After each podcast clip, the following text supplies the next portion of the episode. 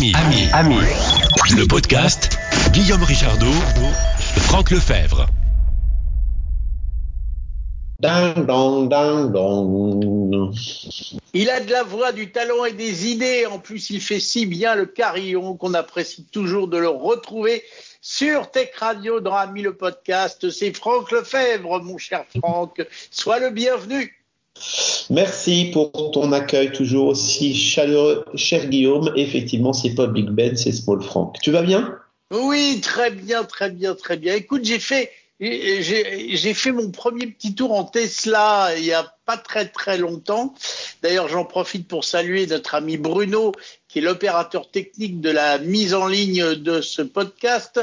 Et, en fait, c'est marrant parce que bon, finalement, c'est une voiture, c'est très confortable, c'est plein de petits gadgets mais, mais je me disais que c'est quand même sympa qu'une boîte qui est partie d'une feuille blanche avec les vieux opérateurs comme Peugeot, Renault, Citroën, Ford euh, passe des années à fabriquer des voitures qui évoluent. Et, je voulais parler voiture avec toi parce que je me disais, euh, Qu'est-ce que tu penses de l'arrivée des Chinois? Est-ce qu'ils vont tout balayer sur leur chemin avec le temps? Euh, Est-ce que l'Europe va se faire manger comme on s'est fait manger quand on construisait à une époque des télévisions et que maintenant on n'en fait plus? Je voulais avoir ton avis là-dessus parce que évidemment, ils sont blindés de technologie, ils font de l'électrique, ils font des batteries. D'ailleurs, c'est rigolo parce qu'il y a une marque qui s'appelle BYD, qui est un des gros producteurs de voitures chinois. Son premier métier, c'est de faire des batteries. Et puis après, ils se sont mis à faire des voitures. Et je voulais avoir ton avis là-dessus. Hey, c'est un sujet euh, effectivement passionnant. Euh, techniquement, donc euh, techniquement, aujourd'hui effectivement, il y a plein, il y a plein de voitures chinoises. Euh, les gens qui euh, vont en Chine, moi ça fait un petit bout de temps que j'ai pas mis les pieds là-bas, mais mes petits camarades qui vont expliquent que la vitesse à laquelle le parc mute est absolument stupéfiante. Hein. Et puis ils expliquent aussi que, que les fabricants chinois sont en train de couvrir totalement le spectre des, des de la quoi, le spectre de la, des, des gammes de voitures euh, en allant des entrées de gamme donc pour mémoire hein, euh, actuellement les fabricants français et européens mais en particulier nos fabricants français Renault et Stellantis ont déclaré et font en sorte qu'il n'y ait plus d'entrée de gamme, il n'y a plus de segment.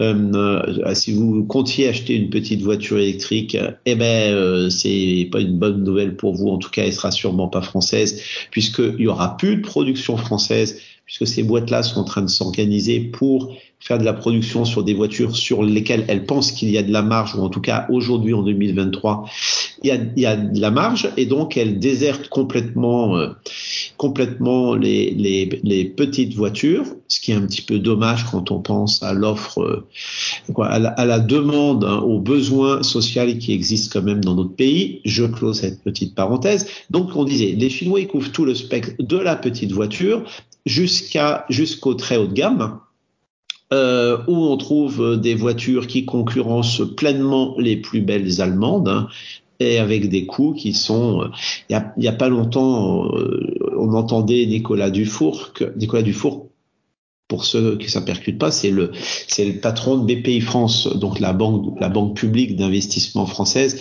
qui euh, qui expliquait euh, sur une radio que euh, qu'une voiture arrivait sur un dans un port européen. Aujourd'hui, une voiture chinoise arrive dans un port européen à moins de 40% du prix de son équivalent.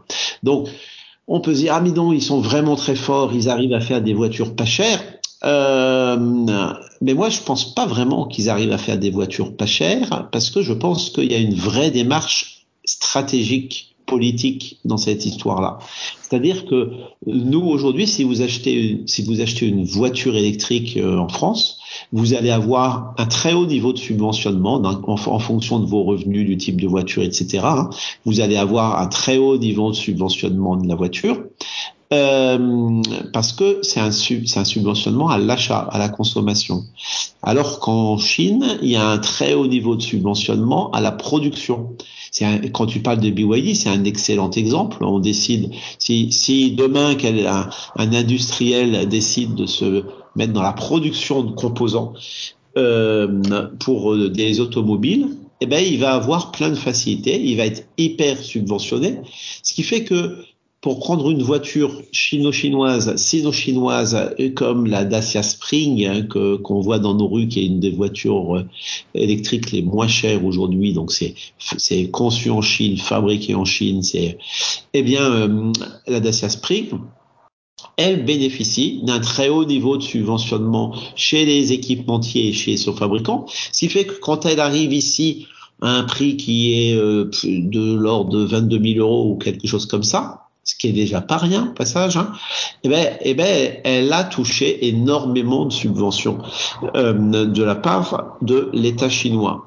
Et, et c'est quelque chose qu'on trouve qu'on trouve dans, dans plein de domaines. Je vais, je vais t'en citer un que je trouve particulièrement significatif, qui est que aujourd'hui, on a tous entendu parler de, de, de, de, de TSMC. Ça te dit quelque chose TSMC Oui, tout à fait, les processeurs. Voilà. Ah, exactement. TSMC, c'est cette fameuse société chinoise qui est ultra leader euh, ce qu'on appelle des fondeurs, hein, c'est-à-dire que ce sont des gens qui savent prendre des tranches de silicium et graver des puces dessus. Tu as dit chinoise? J'ai dit chinoise, oh, je suis désolé. Oui. Non, pas de oui. quoi chinoise, ah, ah, mais tout, tout est là, c'est taïwanais en vrai. Oui, le, voilà. TSMC. Disais, attends, attends. Oui, oui, taïwanais. Non. Oui, le, le, T de TSMC veut dire taïwanais, donc c'est chinois au sens, euh, oui, euh, asiatique. Au sens chinois, non, chinois blanc, au sens. Oui, oui, oui mais c'est bien euh, taïwanais. Et, et, donc, euh, et donc, et donc, tout le monde parle de TSMC en disant voilà, il y a un, il y a un vrai enjeu euh, sur euh, sur le, le, le, gravage de puces à des niveaux. Donc, euh, aujourd'hui, seul TSMC euh, et peut-être Apple sait faire des, des puces, fait graver des puces à 3, 3 nanomètres, ce que les Chinois sont pas capables de faire. Donc, un embargo les embête, etc., etc. Donc ça, c'est c'est une vision des ils choses. Ils y viendront, ils y viendront. Absolument. On, on, peut dire qu'arriver à faire de la technologie, ils y arriveront de façon très efficace et sûrement qu'une question de temps. Euh, et note que quand il y a que les Taïwanais qui savent le faire, ça veut dire que les Américains savent pas faire et que les Européens savent pas le faire. Donc on peut ricaner, mais la situation est pas c'est pas parce que les Taïwanais sont nos petits camarades qu'on peut en être beaucoup plus fiers. Mais, mais si on regarde, je suis désolé, je vous dis plein de parenthèses là, mais, mais là, quand, quand on nous dit, ah, ben, la maîtrise de la très très haute technologie est un enjeu, moi, je pense qu'il y a un autre enjeu qui est très important, qui est la maîtrise de l'industrialisation. Euh, Souvenons-nous ce qui s'est passé pendant le Covid, où euh, de quoi on manquait euh, on, manquait de paracétamol, euh, on manquait de doliprane, c'est-à-dire un truc super facile à fabriquer. On manquait de masques, un truc super facile à fabriquer. Et qu'est-ce qui s'est passé? C'est que comme ce sont des choses super faciles à fabriquer, eh bien, il y a d'autres endroits, et là suivez mon regard effectivement du côté de la Grande Muraille, euh, où on continue à faire des choses qui sont des choses super faciles à fabriquer et que l'on fait à des coûts qui sont tellement faibles que dans le reste du monde, on arrête de les fabriquer. Et donc, dépendre de, dépendre de très très haute technologie, ça peut être handicapant, mais dépendre de très basse technologie, à mon sens, c'est encore plus handicapant. Je vais, je vais te donner un exemple Imagine que demain, tu as envie de faire un, un appareil électronique. Eh bien, ton appareil électronique, il va falloir que tu conçoives le, tu vas concevoir ton, ton système, ton, et, et puis quand il va falloir, quand il va s'agir de le fabriquer, euh, il va falloir que tu achètes des composants, il va falloir que tu achètes des PCB, le circuit imprimé, tu vois, cette euh, cette plaque sur laquelle les les circuits, les, les composants vont être composés, vont être euh, vont être soudés. Euh, ça, tu vas pouvoir le concevoir toi aujourd'hui de façon assez facile. Et puis la façon classique de d'industrialiser ça, c'est que donc tu achètes tes composants, tu vas faire fabriquer tes PCB chez quelqu'un qui sait fabriquer ça, puis après tu vas faire le montage de ton PCB dans une usine avec des gens qui vont venir souder ou en tout cas nourrir les robots qui vont souder tout ça. Et donc tout ça, usuellement, il y a quelques gros faiseurs en France hein, qui savent. Il y, a, quelques entreprises qui savent faire ça, euh, des, volumes de prototypes jusqu'à des volumes d'assez grandes séries. Euh, et donc tout ça, ça coûte un peu d'argent en vrai, parce que si si tu vas voir, je vais pas citer de nom là tout de suite, mais euh, mais si tu vas voir euh, une entreprise qui est capable de faire ça aujourd'hui, eh ben elle va te dire ah ben Monsieur Guillaume, votre truc c'est intéressant, mais euh, avant de mettre des ingénieurs pour étudier comment je vais pouvoir le fabriquer, ben je voudrais être sûr de votre marché, donc elle va venir te regarder dans le fond des oreilles si tout ça est bien propre, hein.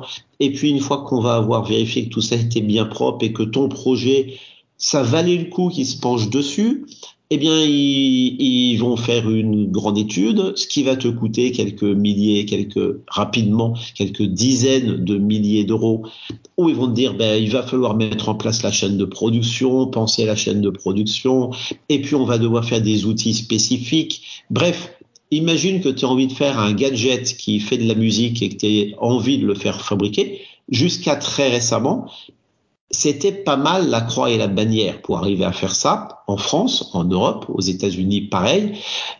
Et, ça coûtait pas mal d'argent. Maintenant, regardons ce que nos camarades chinois font. Aujourd'hui, nos camarades chinois, ils ont, ils ont fabriqué des usines qui permettent reprends exactement le truc. Tu t'es fabriqué, je sais pas, un gadget qui fait de la musique et qui est sympa et tu veux le mettre sur le marché. Eh ben, un lave-vaisselle qui chante un lave-vaisselle qui chante. Très bon exemple. Donc, dans ton lave-vaisselle, va y avoir du plastique. Donc, le plastique, ça reste un peu compliqué. Mais on va, en parler juste après, si tu veux.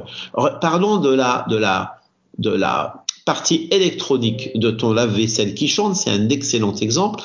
Eh ben, euh, la version classique européenne, euh, c'est euh, passer un an d'études, faire des paquets de proto, faire euh, un peu un numéro de claquette devant un, un industriel de façon à ce qu'il accepte de regarder ton dossier et qu'il accepte de te faire un devis pour quelques dizaines ou quelques centaines de milliers d'euros pour étudier l'industrialisation de ton produit.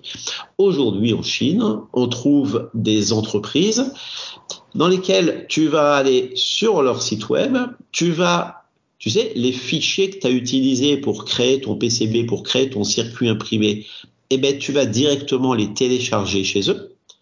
Et puis tu vas télécharger chez eux la liste des composants qu'il va y avoir sur ton, sur ton circuit imprimé. Et puis tu vas presser un bouton et qu'est-ce qui va se passer? Eh ben, tu as des robots derrière et pas mal de petites mains aussi, hein, des, des, vrais bons hommes, qui vont à toute pompe analyser ton truc, à toute pompe te dire oui, ton machin il a bonne tête, je peux te le fabriquer. Et accroche-toi, j'ai les composants en stock pour pouvoir directement fabriquer ton produit.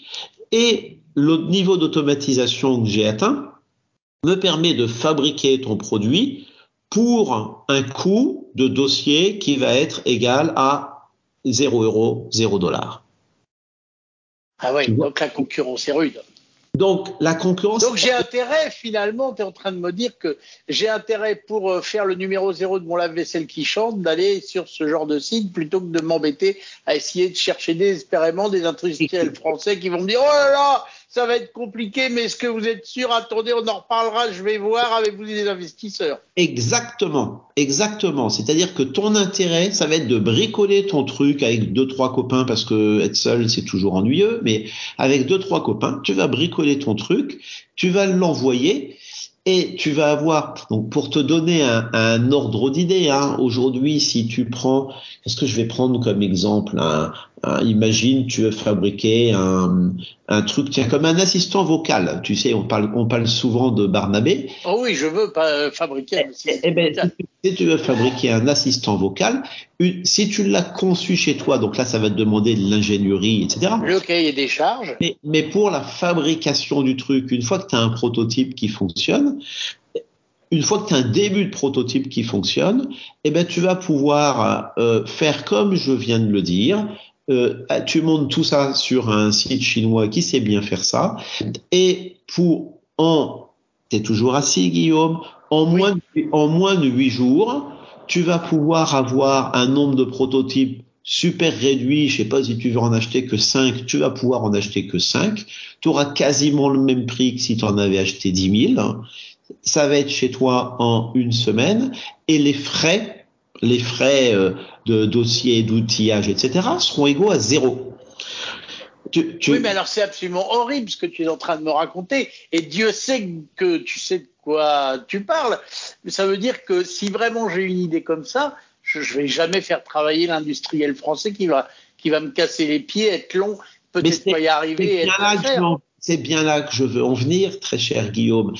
On est parlé, on est parti du, des automobiles. Je pense qu'aujourd'hui, quand on regarde la bataille euh, économique, je pense qu'en vrai, c'est une bataille géopolitique gigantesque. Ça, c'est sûr.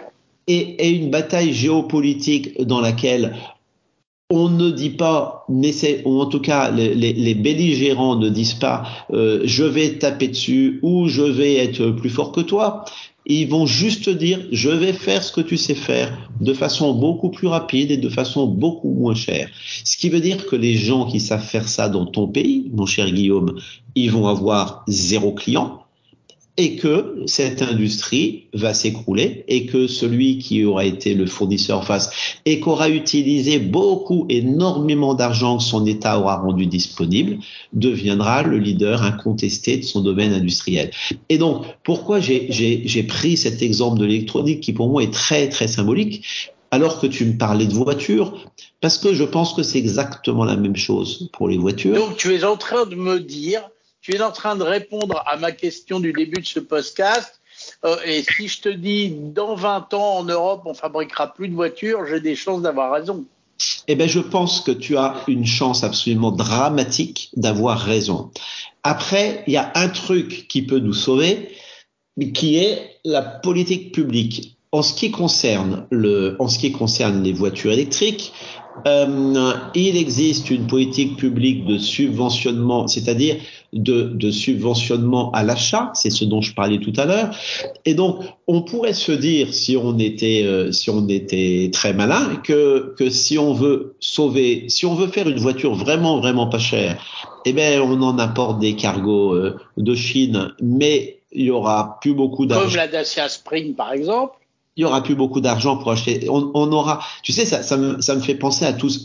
On, a beaucoup ri de tous ces pays qui exportaient leur pétrole et qui ne le transformaient pas en produits à valeur ajoutée ou quand leur pétrole ou leur matière première. Hein. Regardons tout, toute l'Afrique qui pendant très longtemps et ça continue exporte des matières premières, donc exporte des matières premières non transformées, donc il n'y a pas de valeur ajoutée. Elles se font piquer leur matière première et la valeur est créée autre part chez les gens qui la transforment. Ben je pense qu'il est en train de se passer exactement la même chose chez nous et que et qu'il est très important que la politique publique et je pense qu'en ce qui concerne la mobilité électrique, c'est ce qui est en train de se passer, mais que la politique publique soit très attentive à ça et que demain, quand tu, quand tu vas vouloir acheter une voiture électrique, si elle est très subventionnée, eh bien, euh, on ne subventionne pas des voitures qui viennent de n'importe où. Et donc là, on, on, se heurte à une petite barrière qui sont les règles économiques de l'OMC, qui fait qu'il y a des barrières douanières qui sont pas possibles. Mais là, on a un coup de peau, ou un coup de peau. Je ne sais pas si c'est un vrai coup de peau, c'est qu'en vrai, on a une barrière euh, à deux bandes euh, qui est le coût écologique. Euh, parce que aujourd'hui, et les règles de subventionnement actuelles des voitures électriques sont en train d'évoluer en intégrant un score écologique qui fait que le montant de subventionnement de ta voiture, va être indexé sur le niveau de gaz à effet de serre et le niveau de pollution, etc. Mais restons sur les gaz à effet de serre émis par la production de ta voiture. Donc, donc, donc, donc, donc, à ce moment-là. Donc c'est une petite lueur d'espoir et la deuxième lueur d'espoir, de, c'est de voir que l'Europe et spécialement la France, l'Allemagne aussi, mais qu'on fabrique euh, dans le nord de la France par exemple des gigafactories de batteries. Donc c'est vrai, c'est vrai, mais je reste hyper inquiet si on parle de l'industrie automobile française et je suis pas le seul. Euh, je suis plus qu'inquiet, je suis hyper pessimiste.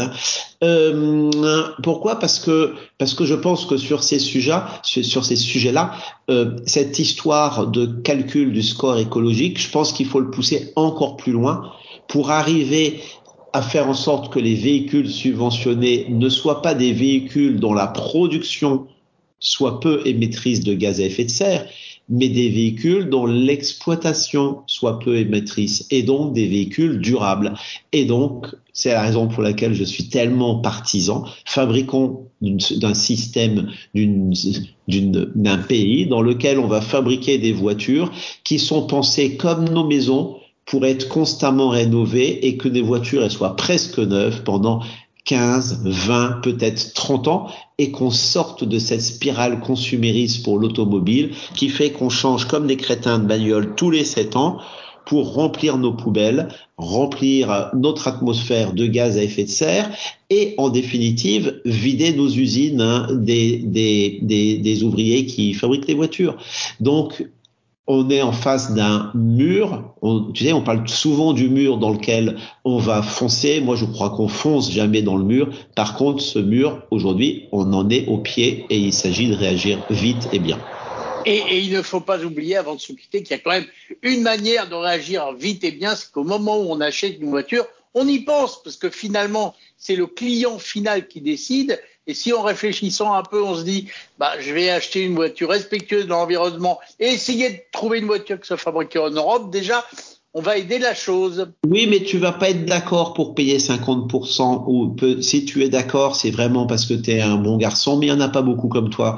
Donc euh, non, ce qui ce qui ce qu'il faut, c'est arriver effectivement et très attentif au prix, mais le prix, on peut l'obtenir par la durabilité et on arrive à ce moment-là à quelque chose de vertueux mais qui est tellement différent de ce à quoi on est habitué, qu'il faut réussir à habituer les populations, il faut arriver à, habituer nos banquiers qui sont habitués à nous coller des crédits qui vont changer tous les cinq ans et ainsi de suite. Il faut, faut repenser notre monde, c'est absolument indispensable, surtout qu'on a plein d'éléments pour le faire. Pensons à nous, pensons à nos enfants. Eh ben merci Franck, c'était passionnant. J'aime bien quand on parle un peu de géopolitique comme ça de temps en temps euh, et de technologie mélangée. C'était passionnant. Euh, si ça vous a passionné, 01 76 21 18 10, n'hésitez pas à nous laisser un message. N'hésitez pas à vous abonner au podcast de Tech Radio, le podcast Ami, le podcast. Nous mettre un petit pouce et puis nous faire des petits commentaires aussi sur les différents canaux de podcast. Mon cher Franck, encore un grand merci géant et, et on va dire à bientôt pour de nouvelles aventures. Ami, Ami, le podcast 01 76 21 18 10. Si vous voulez commenter l'infotech.